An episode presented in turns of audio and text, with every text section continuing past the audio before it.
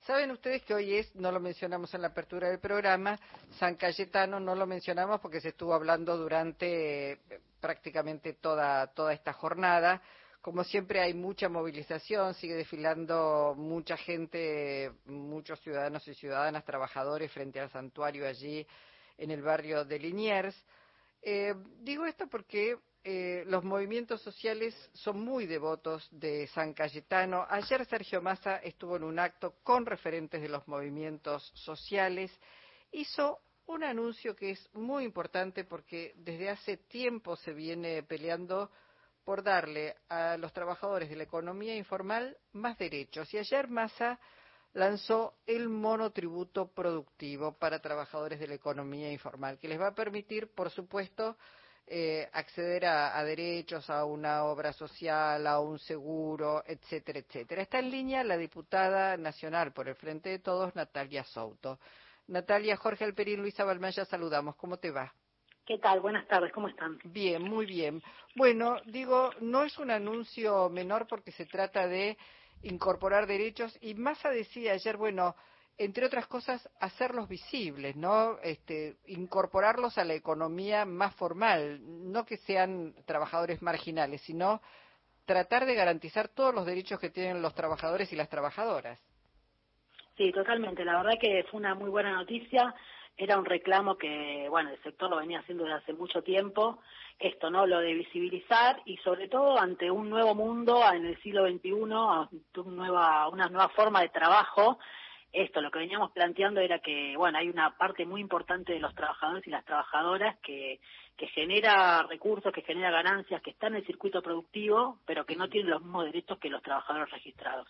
Bueno, lo del monotributo productivo obviamente es un avance en este sentido, así que bueno, fue recibido muy bien y como una muy buena noticia es inversamente, eh, inversamente proporcional a los anuncios de Dante Sica por Juntos por el Cambio o de los propios Patricia Bullrich y Larreta referidos a, convenios laborales, a situación de indemnización, etcétera, ¿no? Es como exactamente lo opuesto.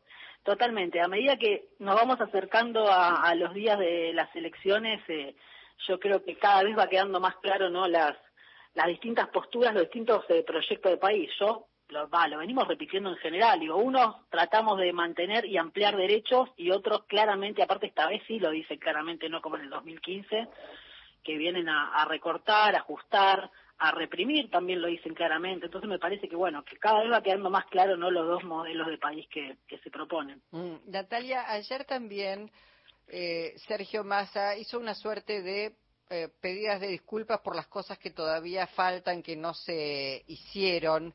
Eh, y dijo, bueno, hay que salir a buscar a los que están desencantados, desilusionados, enojados.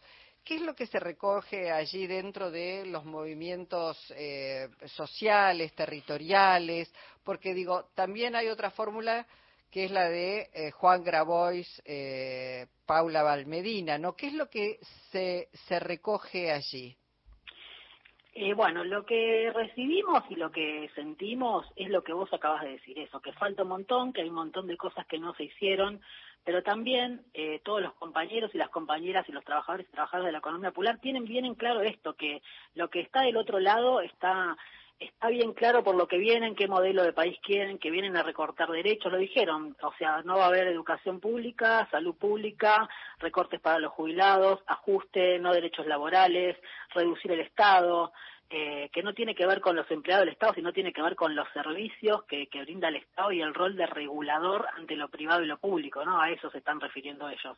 Eh, entonces me parece que ante eso, eh, bueno, está claro esto, a qué vamos a apostar, a qué apoyamos y sobre todo, bueno, hacía falta, me parece un poco lo que quedó explícito ayer, un compromiso más fuerte de, quienes van a gobernar el país, esperemos que así sea, de bueno, de, redistribuir la riqueza, de ampliar derechos y de todo, sobre todo de tener en cuenta las necesidades de los sectores populares, que son una gran mayoría en nuestro país, más de la mitad.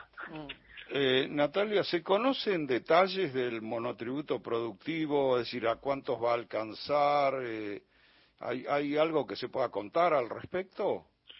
No, porque mira, hay varios proyectos em, presentados en el Congreso, también había uno del Ejecutivo en su momento que no se llegó a tratar en extraordinarias, y el número varía eh, porque, bueno, se tienen en cuenta algunos que ya están registrados, otros que no. Yo supongo que, que el Ministerio de Economía en breve dará bien el número exacto de, de personas a que alcanza este, este monotributo. De mínima son, hay un millón doscientas mil personas que, yo creo, desde mi punto de vista, que están alcanzadas por esta por el monotributo productivo o estarían o se inscribirían, que son en principio todos los, los que están en, trabajo informal, las personas que se anotaron en el IFE. Eh, me parece que, bueno, hay un, un, universo entre un millón y nueve millones, que algunos ya estarán inscritos en algún tipo de monotributo y otros que no. Yo creo que los del monotributo productivo estarán alrededor del millón de personas, pero bueno, ese número exacto no lo tengo, la verdad, sobre todo porque esto falta, eh, al no estar inscritos en ningún lado, bueno, hay que ver después cómo resulta esa cifra. Claro, bueno, de todas maneras hay que decir que Massa se comprometió a hacerlo antes, primero, antes del 10 de diciembre, dijo, y hacia fines del mes de agosto, una vez pasadas las primarias abiertas, simultáneas y obligatorias. Así que suponemos que allí en economía hay un registro un poco más finito respecto del alcance de, todos los trabajadores y trabajadoras, que se da además de patadas con lo que dice eh, la oposición en general cuando se refiere a los trabajadores de la economía informal y los trata como planeros, como, digamos, eh, gente que no trabaja. En realidad, cuando trabaja muchísimo y habría que en algún momento deberían dejar de trabajar para que se note precisamente todo lo que hacen, Natalia. Totalmente, totalmente. Nosotros, bueno, estamos tratando de, más allá del blindaje de los grandes medios de comunicación, de demostrar un poco esto, estamos recorriendo, mostrando los emprendimientos productivos. Hoy, por ejemplo, estuvimos en el polo productivo de la ex ESMA, que hay un taller de carpintería, de herrería, eh, de cementería, que todo eso se dona además a instituciones, a cooperadoras escolares. Bueno, estamos obviamente tratando de mostrar todo eso, que la verdad que el trabajo que hacen, trabajan un montón y sobre todo está muy bueno. Claro. el producto que lo que producen. Y trabajan y además van aprendiendo oficios. Esto también digo porque eh, digo hay muchos trabajadores que tienen ganas de hacer cosas pero que no tienen ni las herramientas ni el conocimiento y hay también una, un reentrenamiento de lo que es este el trabajo. La mayoría de las personas que llegan a, estos emprendimientos eh, no tienen formación en estos oficios previamente, previamente aprenden ahí y más de la mitad son mujeres.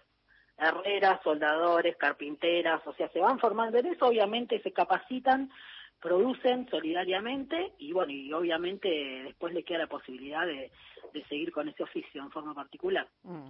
Eh, Natalia, se viene hablando de mucho de, de los desencantados, de los que eh, no fueron a votar, se pide que vuelvan, que, que mejor dicho, que, que se presenten, que voten.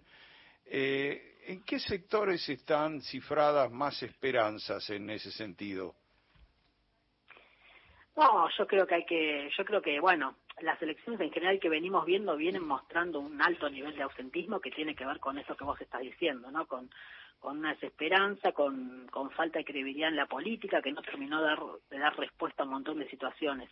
Yo creo que es igual en, en, en todos los sectores de la sociedad, me parece que en eso no hay gran diferencia y que bueno, que justamente el desafío está en salir a, a poder convencer a esas personas, pero sobre todo que participen, más allá de a quién voten, porque me parece que lo más importante a 40 años de democracia es que hagamos uso de esta herramienta que tiene que ver con elegir y con decidir, porque si no elegimos nosotros van a terminar decidiendo otros, y aparte es un derecho y una obligación que me parece que la tenemos que reivindicar, ¿no? Porque nos costó un montón de tiempo eh, esta democracia de mantenerla, hay que mejorarla, eh, pero bueno, de ninguna manera dejar de participar, que me parece que es lo más importante. Natalia, muchísimas gracias eh, por tu participación hoy en Encuentro Nacional. Muchas gracias a ustedes por la comunicación. Gracias. Hasta, pronto. Natalia Souto, diputada nacional por el Frente de Todos. Vamos a escucharlo, como lo decía ayer el propio Sergio Massa, a los trabajadores de la economía informal.